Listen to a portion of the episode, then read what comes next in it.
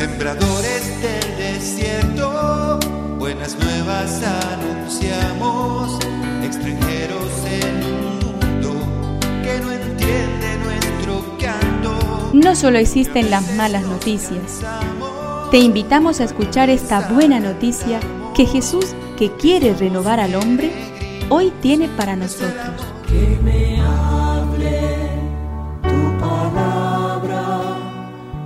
Necesito hoy, Señor, de tu alimento.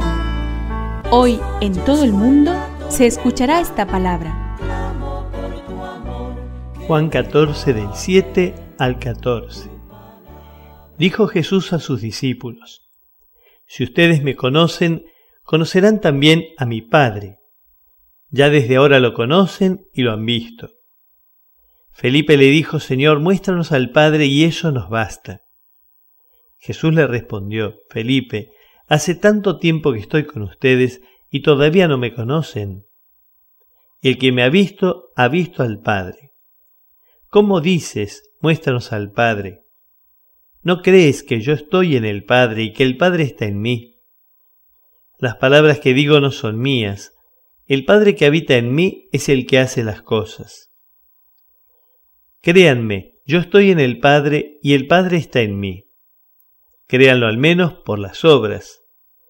Les aseguro que el que cree en mí hará también las obras que yo hago, y aún mayores, porque yo me voy al Padre.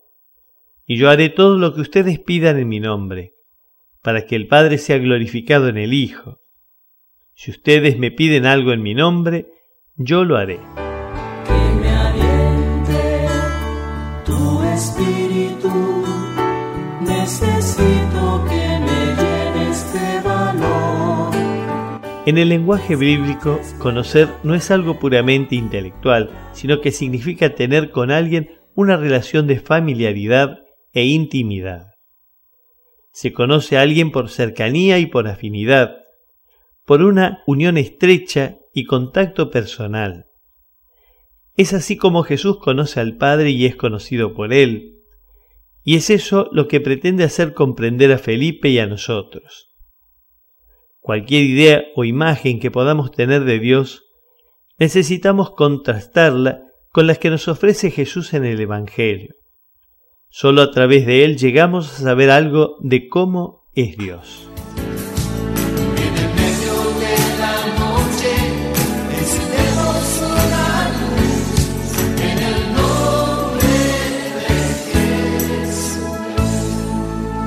Es una contribución de la Parroquia Catedral para este tiempo en que Dios quiere renovar a su pueblo.